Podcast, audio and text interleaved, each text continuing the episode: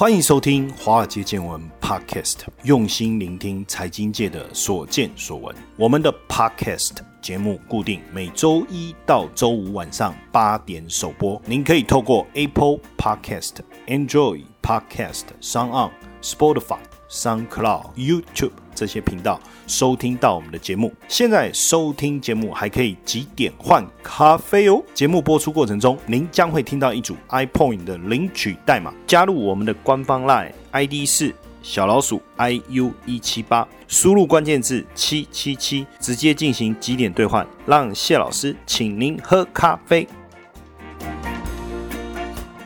好，大家晚安，欢迎收听《华尔街见闻》Podcast，我是古怪教授谢承彦。好，你去预购了吗？之前大家在讲你去抽签了吗？今天我要问大家是你去预购了吗？预购什么？预购 iPhone 十二。首先我要先承认我不是果粉，那我曾经短暂拥有过 iPhone 的手机。哦，这样讲也不对，我也不能说我不是果粉，因为我的笔电是 Mac Air 跟 MacBook，我有两台苹果的笔电呢，然后我还有一个苹果的平板呢，诶，所以我还是算果粉粉啊，对不对？我每次都跟人家推荐说，那个笔记型电脑千万不要买那个什么 Windows 系统，一定要买那个苹果的系统。然后买来以后呢，就把里面全部清空，等于是那个重灌 Windows 的作业系统。我们叫那个苹果皮微软骨是这样，我的电脑就是这样。而且我发现呢，苹果的笔电啊，我们把它重灌嘛，然后我们就安装那个 Windows 的作业系统以后，哎，电脑跑起来速度又快又稳定，基本上根本不会宕机啊，而且也不会像一般人家那种安装 Windows 作业系统的笔电，常常说，哎，再等一下，请不要关机，还有百分之八十，还有百分之九十，还有百分之多少还没完成，快疯掉了。以前曾经因为早上啊要要上班了，要开盘了，要交易了，电脑打开，Window 打开。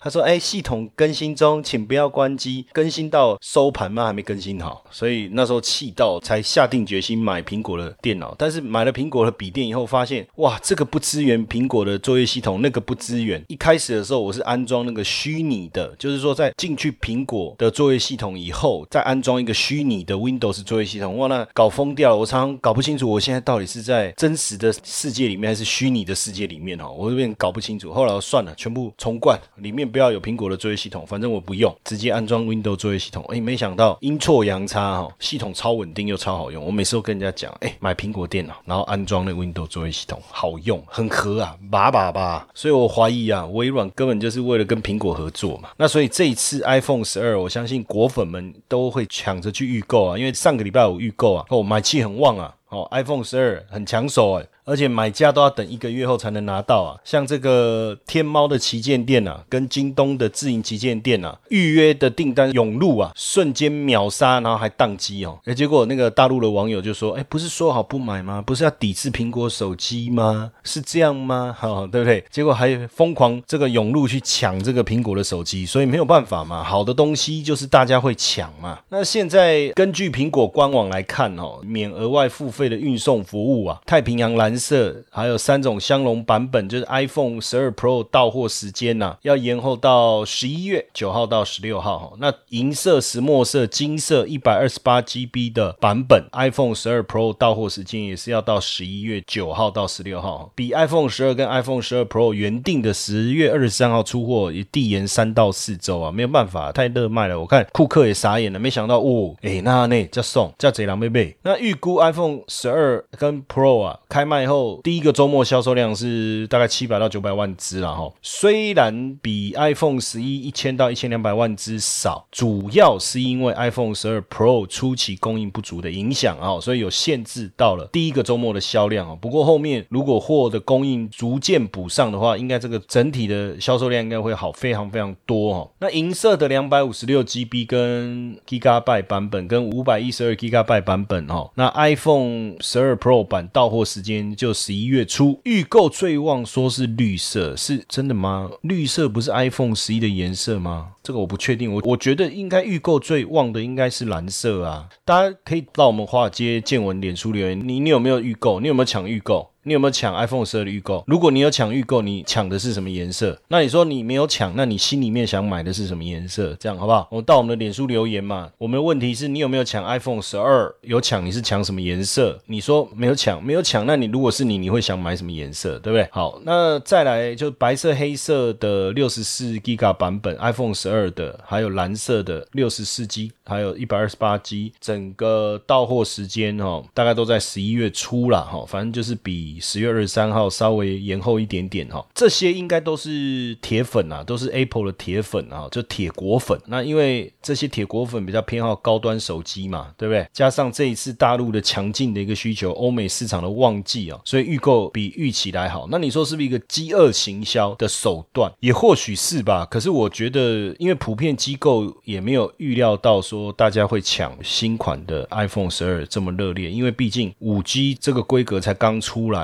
市场的基础建设也没还没有那么完善。那买了 iPhone 十二五 G 的版本，那最后还是只要跑四 G，那买干嘛？所以。原先我觉得大家应该是这样的想法了哈。那大陆目前占全球的需求是三十五到四十五趴哦。最主要我觉得这么强劲的需求还是因为华为的禁令啊。那所以高端手机的需求有做一些移转，等于是说禁用微信这件事没有打击到这些大陆的果粉。那当然大陆的五 G 基础建设比较普及，当然就有利于行销哈。这个部分是这样。那我们目前看，因为这个手机蛮贵的，iPhone 十二六十四 G 就要两万六。六千九，台湾的售价，iPhone 十二 Pro 一百二十八 G 要三万三千九，我靠贵啊！这个手机啊，那能三万块。那所以现在美国的电信商就是也为了抢这个五 G 的用户啊，像 AT&T，它就是如果你是旧机换新机又绑月租费的话，折扣可以达八百美金，几乎是免费送嘛。但是这样也是要排啊，排到十一月中啊。那台湾的话，预购是等一个月了哈，预约量较去年同期成长了三倍哦。那如果你要买 iPhone 手机，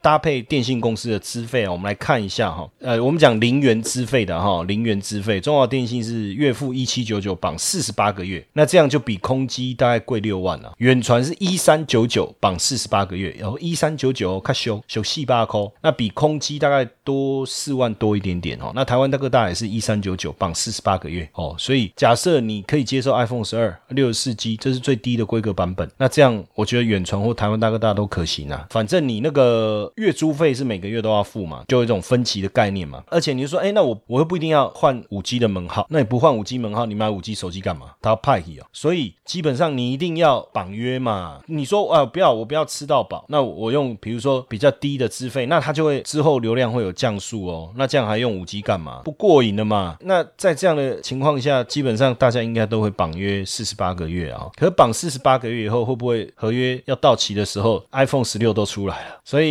到底怎么办？因为这次绑约，我觉得绑很久。我记得早期手机大概绑二十四个月啊，就绑两年啊。那像我那时候买那个三星的 Galaxy 吧，那时候是绑三年，哦，我都觉得绑好久。不过一只手机用个三年差不多了，因为新世代手机出来有很多更多的功能嘛。那 iPhone 十二 Pro 一百二十八 G，中华电信月租费要付二六九九，有没有搞错啊？而且要绑四十八个月，远传也是二六九九绑四十八个月哦，还好台湾大哥大是一五五九九绑四十八个月，台湾大哥大这一招厉害哦，你看比别人硬生生就是月租费少一千一耶，所以以台湾大哥大如果去参加他的十二 Pro 方案的话，比空机只贵四万五千多块。不过我也不晓得大家是单纯的抢要这个手机还是怎么样，因为现在五 G 讯号到底收讯的情况怎么样，很多地方还没有普及哦，所以会不会你最后你跑的是？四 G 的这个讯号，那如果是这样，那你买五 G 手机干嘛？我都不理解。那真的是赶流流行，抢一个爽快。我老子就是有钱，我就是跑在时代的尖端，是怎样？不然的话，我觉得 iPhone 十一也不错啊，因为现在官网已经降价了，降价到两万一千五。还有网友分享说，好事多，哎，还便宜五百块哈。这样，那这样看起来，iPhone 十二销售的状况是比大家预期的更猛烈哦。而且，呃，目前估计整个 iPhone 十二明年的成长率又会大概较今年成长率多一倍啊，多一倍。以 iPhone 来讲，iPhone 六之后几乎它的年增率都是相当的低的哈，就是手机成长年增率都相当的低哦。那所以这一支 iPhone 十二推出以后，有没有可能重新翻盘，再把这个年增率拉到像当时 iPhone 六跟 iPhone 六 S 当时的龙井？这个也是现在大家在期待的哈，在期待，甚至明年。如果又推 iPhone 十三的话，那以新机预售来讲，目前整体来看呢，四个版本嘛，iPhone 十二 mini、iPhone 十二、十二 Pro、Pro Max 哈，那预计第四季出货占比，十二 mini 应该是相对比较少，大概占十到十五趴哦，然后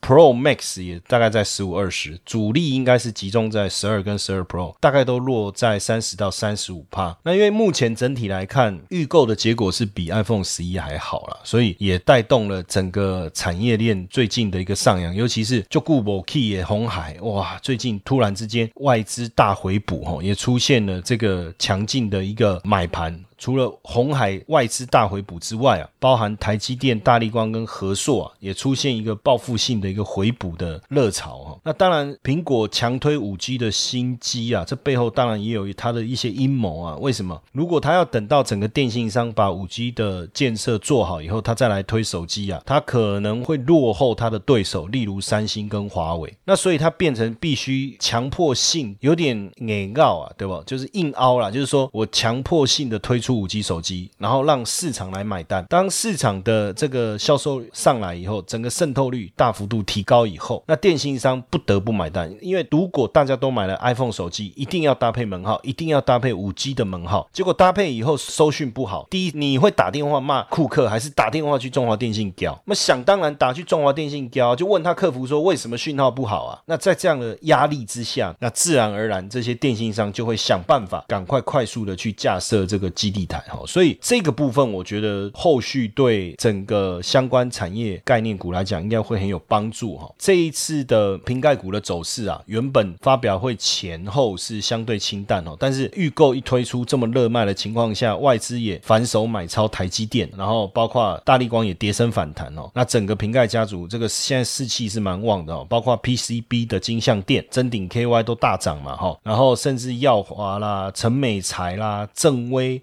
嘉联益哦，台表科、台骏、奇力新这些股票都有不少的涨幅哦，法人也都有买超在里面哦。那所以之前像光学元件、PCB 这些族群呢，受到苹果 iPhone 十二递延上市的一个影响哦，那第三季营收跳升的幅度啊，并没有大家想的这么好，所以大家才会担心说第三季的财报哇，那如果不如预期，这下麻烦了哦。所以其实影响了大力光的股价，让它真的整个跌破之前整个跌破。破三千块哈，包括玉金光股价也是持续的下滑。那所以在 iPhone 十二预购传出加机的情况下，诶，也许这些股票就会呃很明显的回温了哈。所以大家也可以再去追踪一下这个苹果概念股接下来的表现哦。那当然，iPhone 十二卖的这么好，就不止台湾的苹果概念股嘛哈，包括大陆的苹果概念股也是非常的好，包括东山精密讯息一出来就大涨哈，还有鹏鼎控股、领益制造啊，还有瑞声科技。还有高伟电子哦，都大幅度上演。当然，主要还是受惠说 iPhone 十二的这种预购的一个热度了哈。那这一次手机发货时间，我们一开始就跟大家讲，真的拉的蛮长的，也算是近三年来的一个新高哦，比过去两年七到十天的周期，哎，真的长很多哎。那所以按照这个换机周期来看呢，从 iPhone 六的高点以来，其实 iPhone 销售连五年下滑。我刚才也有特别跟大家说明，其实就是因为你不过就换一个机型。多一点点功能嘛，镜头的话术还是怎么样？反正多那一点点，可换可不换嘛。那现在全球有十亿的 iPhone 用户哈，有七成还在用二零一七年甚至更旧的机型。那为什么不换呢？哦，因为没有在触动这些用户、这些果粉心里面的那一个当时爱上苹果手机的那个原点吧。我觉得，或者是说没有更强大的功能，或是有那种非换不可的那种动力啊哈。那所以。iPhone 十二的五 G 跟它的定价哦，还有一些全新的功能，甚至这一次你看没有充电嘛哦，那你可以用像现在有我我自己也在用那种无线充电的这个模式了嘛哈，然后包括 AirPod 哦，这整个整合下来，无线充电版叫 AirPower，所以它就没有附这些给你，你想要你就自己去买一个无线耳机跟无线充电板，所以实际上是不是真的降价？等于是说你还要额外花钱去买无线耳机跟无线充电板，那也是要再花好几千块啊。所以我觉得明降暗升啊，表面上看起来是便宜，可是实际上如果再加上无线耳机跟无线充电板的话，再买下来其实就多好几千块啊。不过也确实就是说，iPhone 十二有可能激发我刚才讲的这些存量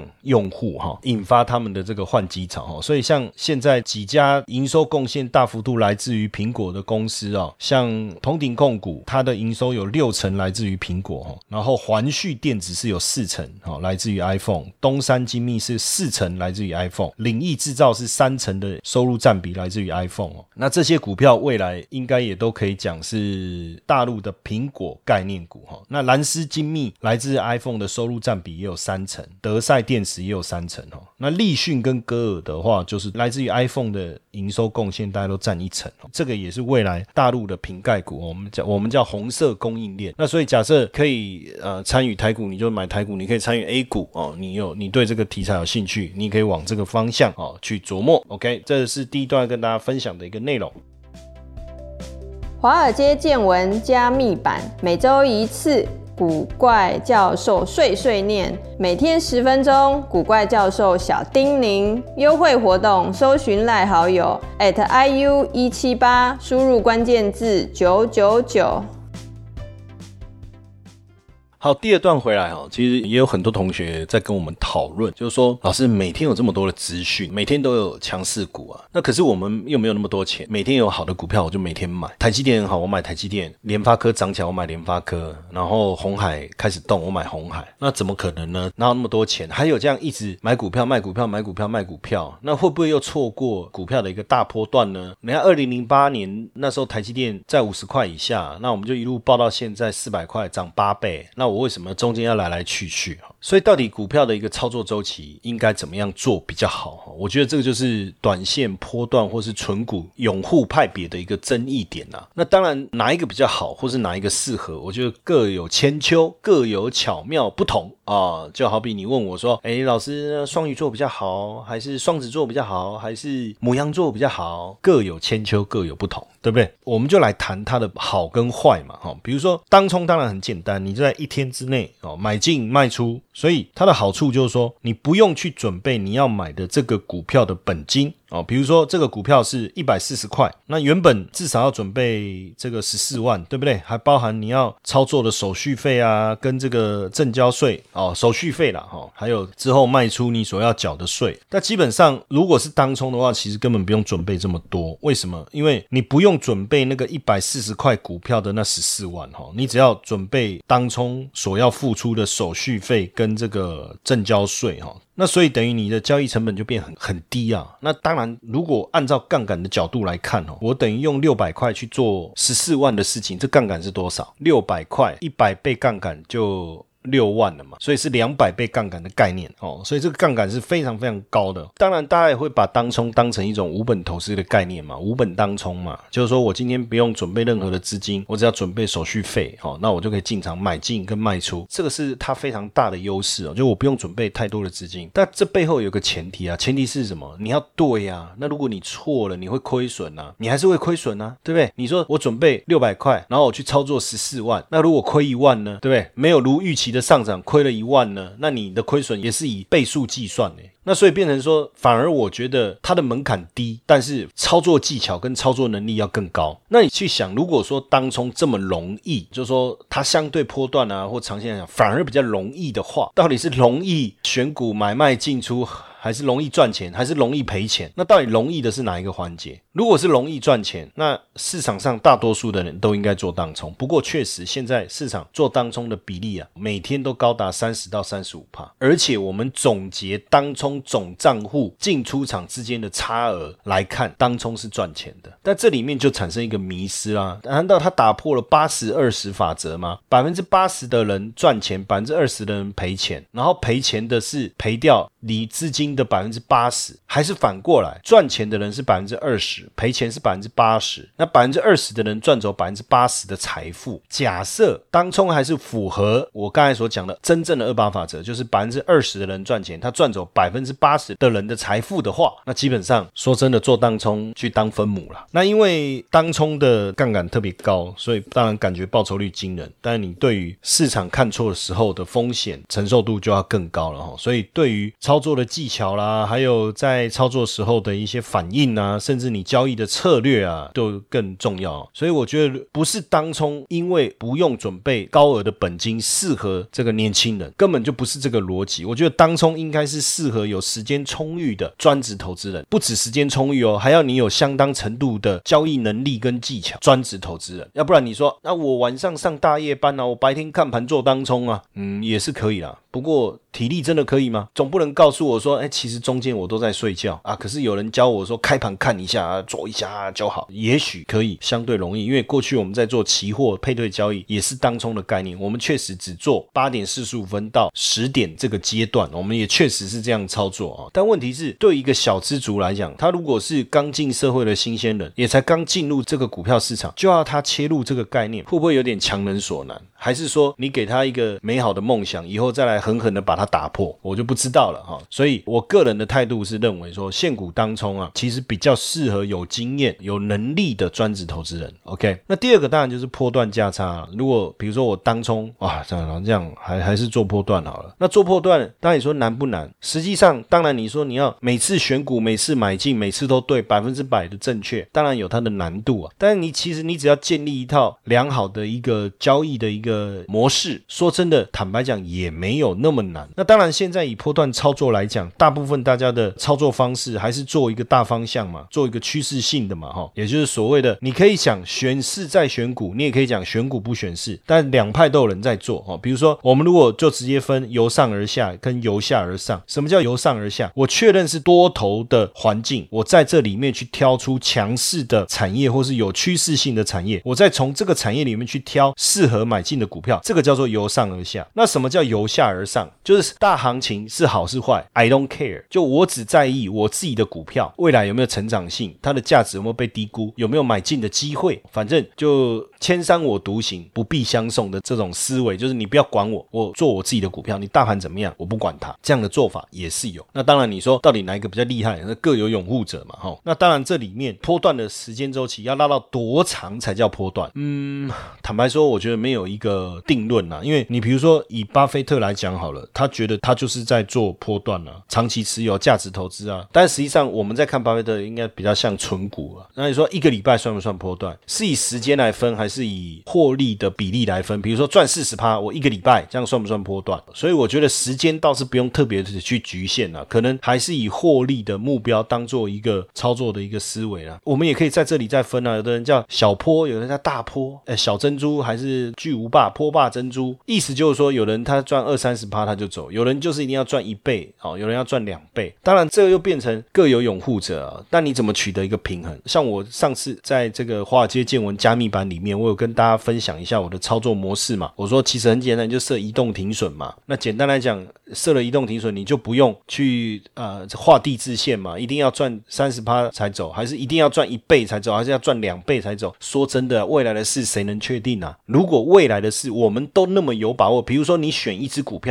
你说赚两倍才走，那不是表示你认为它一定会赚两倍吗？那为什么你认为它一定赚两倍，它就一定会赚两倍？这背后的逻辑跟基础是什么？对不对？当然你说，哎，我精算过，用财务模型去预估它的股价就是应该要涨两倍。那如果是这样，外资为什么每次给了一个股票的平等以后还要调整呢？为什么还要调高目标价，降低它的目标价呢？所以表示这只是一个方向，一个出发点而已嘛，对不对？不用太执着在那个地方。至于说我到底要怎么来操作？那我的想法，那我不然我就设一个移动停损嘛。反正你涨上去回档不要超过多少百分比，只要没有超过我就不要卖嘛。啊，一旦超过上涨以后从高点回档百分之多少，我就把它卖掉嘛。那这样子只要它没有回档这么多，就有可能一路涨涨到让你疯掉为止嘛。像台积电，我们到现在还抱着也是这个原因嘛。这过程当中你说它没有回档修正吗？也有啊，它回档的幅度就没有到我们所设定的出场的目标嘛。那那我们就持续的持有，持续的持有。那至于会持有多少，也不是我说了算啊，没有预设立场，我是要持有一个礼拜、一个月还是一年？哎，如果我持有十年，中间都没有达到我的出场的这个要件的话，那我就一直抱着啊。不过我觉得按照我们设定的停损的那个范围是不太可能的哈。这就是一个所谓波段操作的思维啊。接下来就是我们今天的彩蛋时间，iPhone 领取代码 B。零五七八活动详情呢，请到下方的说明栏观看。那当然，当冲跟波段的，你这样听起来，当然这中间有些差异嘛。为什么？就股票来讲，又有分技术面、筹码、财务报表。还有产业的基本面，所以你说做当冲需要去 care 这个所谓的这个产业的基本面吗？需要 care 财务报表吗？即便财务报表好的公司，短期内股价不一定上涨啊，何况是今天一定要涨或今天一定要跌。所以大部分做当中，他的思维的主轴都放在哪里？都放在技术面，但是他又不需要去参与整个结构的技术面。为什么？你看周线干嘛？就算你看日线好了，那前几天发生怎么样，也不代表今天一定会会怎么样。所以实际上做当中就更着重在什么？着重在当下这个价量之间关系的观察。所以为什么我一直说，其实当冲所要具备的能力是更强大，或是观察力要更敏锐，或是你有一套很好的方法在观察这些股票在短线上谁的动能比较强，谁的动能比较弱，谁在强劲上涨当中又有延续力，谁在下跌当中又会续跌。那这个部分当然就比较偏重在技术面啊，或者是筹码价量之间的关系哦。那对波段来讲，一个股票实际上股票生下来就就是要来涨的啊，上市上柜就是要来涨的。啊但是它要涨的背后是什么？为什么我说一个公司的股票上市柜，它的背后的目标就是要涨？因为股东投资这一家公司，不就是希望长期参与它的成长吗？那公司配发股利给股东，那我们就长期持有它，参与它公司的成长跟茁壮嘛。这个是股票市场最原始也最重要的一个功能嘛。那所以波段的操作，当然我就要去看财务报表啊，看产业发展。的方向啊，哎，现在政府支持未来五年年哦，十二亿哦，支持这个五 G 的建设啊，包括偏乡偏远地区，哎，这个是一个政府政策下的产业方向嘛，哦，大力推动绿能哦，风力发电、太阳能，这是政府政策的方向嘛，对不对？推展国防工业，我们讲这次蔡英文在国庆哦演说嘛，几个重要的产业。的轮廓嘛，包括半导体，包括生计，对不对？国防民生必须民生战备，对不对？哦，绿电这些，你你就知道说，哎，它的发展的方向是什么？但问题是，你还是要回归到个别股票，它的获利也好，它的营收也好，它有没有竞争力啊？到底能不能成长啊？获利能不能增加？还是只是搭着一个题材昙花一现的一个表演而已？这就不同了嘛。你就要把这中间的差异给它明确的定义出来。所以，通常波段操作就会比较着重在哪里？比较着重。在所谓的财务报表，所谓在公司产业的一个基本面的一个发展上面，所以这个时候你如果你要做波段，你当然对产业的一个发展至少要有一定程度的认知嘛，也不要人云亦云乱操作嘛，甚至你就公司的一个股票的一个特性来讲，你可能要有一定程度的了解。哈，这个我觉得是一个非常重要的一个差别，你才不会人云亦云呐，人家讲一只股票你就买，但是出发点不同啊。那再来第三个当然是最主要的就是纯股的部分，以股票来讲，纯股这时间是拉的最长的。可能每年就希望说赚他个三趴四趴，领那个现金股利或者股票股利，这样就 OK。那所以如果以要以存股的概念来去讨论的话，那我觉得你的要求应该要更低呀，也就是说，你不期望未来三年、五年、十年这个股票会大涨，因为如果你能够预测，你能够看得到，那不得了，那你先知啊，可以到那个行天宫地下街去摆摊呐，你可以帮人家算一下他未来的命运嘛，对不对？那你当然就可以算这个股票的命运了嘛。啊，我帮你掐指一算，哦，你这个股票未来会从一百块涨到五百块，太厉害了。为什么？因为你你的八字我帮你排了一下，那我觉得也不太合理哈哈。所以存股到底要存什么股票？其实上次我们有分析讲嘛，我在二零一二年出版的《神奇五四三选股法》这本书里面有没有五高四低三读嘛？随便讲嘛，你是不是要高毛利率？你要高营业利率？那你至少本益比要低，股价净值比较低嘛，才好切入嘛。那你这个公司经营的这个产业，你是不是独占？是不是寡占？是不是独家？如果是你未来要长期稳定获利，就更容易了嘛。那你自然能够长期稳定获利。你有没有高配息率、股利支付率？你赚十块，你配几块？你是配八块还是配一块？这中间是差很多多的。这个也我们也必须要去注意嘛。那你说一个长期发展的公司，它的负债如果很高，也很麻烦，因为负债太高了，可能就会面临景气循环修理它的问题。景气好的时候没问题，景气不好的时候，哎，欠债了就来要债了，对不对？那所以这时候低负债的公司相对来讲是不是比较好？当然我们还是看产业特性啊，因为很多产业，比如说呃航空业啊，或者是重资本支出的产业，大部分负债都比较高。那我们可能就是在它这个产业里面比较吧，它如果负债相对低一点，或者是说它虽然负债高，但是它的其余财报的结构面是比较好，比如说毛利特别好，营业利率特别高，这个获利率。哦，也很好。那如果是这样，那这样就没有问题。所以我觉得存股很像娶老婆啦，就是人家讲门当户对，又要看他的学历、看背景、看家世，对不对？看个性，进得了厨房，出得了厅堂，上得了床，好啊，哎哎，在家像家庭主妇，到床上像荡妇啊，是不是？出门像贵妇，是不是这样？存股的话，我觉得当然就要详细的去了解这个部分。那波段呢？啊，这样交女朋友、念书的时候，我们在交女朋友一样嘛，看对眼了，个性聊得来了，就波段操作嘛。那这个时候，坦白讲，你连他父母在做什么，可能你也不是那么了解。家里有兄弟姐妹吗？什么也不是那么了解。但是你对这个人至少你是有一定的掌握程度嘛。那做当冲就很像到夜店 one night stand 啊，对不对？灯关起来，不要吓到我，基本上应该都 OK 了。好像会变成是这样。所以股票的操作哪一个比较好？我觉得就要看你自己的程度跟你的需求。跟你想要满足的点是什么？当然，我觉得年轻多去尝试当冲也好，波段也好，存股也好，多去了解这整个架构。从年轻就开始存，也做波段，有一定的程度。跟技巧、跟时间也来做做当冲，这个也是挺有趣的。那或者是说，哎，我们就专心的做做波段，专心的做做存股。当然你会问我说，老师，那你你比较 prefer 是哪一个？哈，当然就现股当冲而言，我们有没有做？有啊，我们在做财报公布啊。财报公布，我们就等于是现股当冲的概念。但对我来讲，这件事情很简单，我知道它背后的原理跟逻辑，我的交易的策略机制是什么，我怎么去控制我的资金，对不对？那你说波段价差，我们有没有在做？而一样啊，比如说我们我们在做 ETF 的配置当中。我们也是有我们破断操作的一个机制啊。那你说存股有没有在存？一样啊。所以三个部分其实我们也都有在做。那只是说你怎么去分配你资金的比例，还有你到底有多少的可以运用的时间，我觉得这个都是我们要去思考的啦，好不好？OK 啊，当然讲到这哈，每次听听他觉得哇，投资都没有想象的这么容易。说实在，如果这行饭这么好吃，对不对？还轮得到你吗？所以一样嘛，投资如果这么轻松，那为什么定存利率不到百分之一？如果投资很轻松，那为什么定存利率这么低？就是投资也很难嘛，所以没有风险的利率就低嘛。如果投资很容易，没有风险的利率就会高嘛，就是这么简单的道理，好不好？那也不要气馁了，反正持续每天礼拜一到礼拜五晚上八点哈，锁定华尔街见闻，保证让各位会有所成长，好不好？OK，长什么耳朵长茧，好不好？晚安，明天见。如果大家喜欢《华尔街见闻》Podcast 的话，请记得给谢老师一个大大的五星评分哦。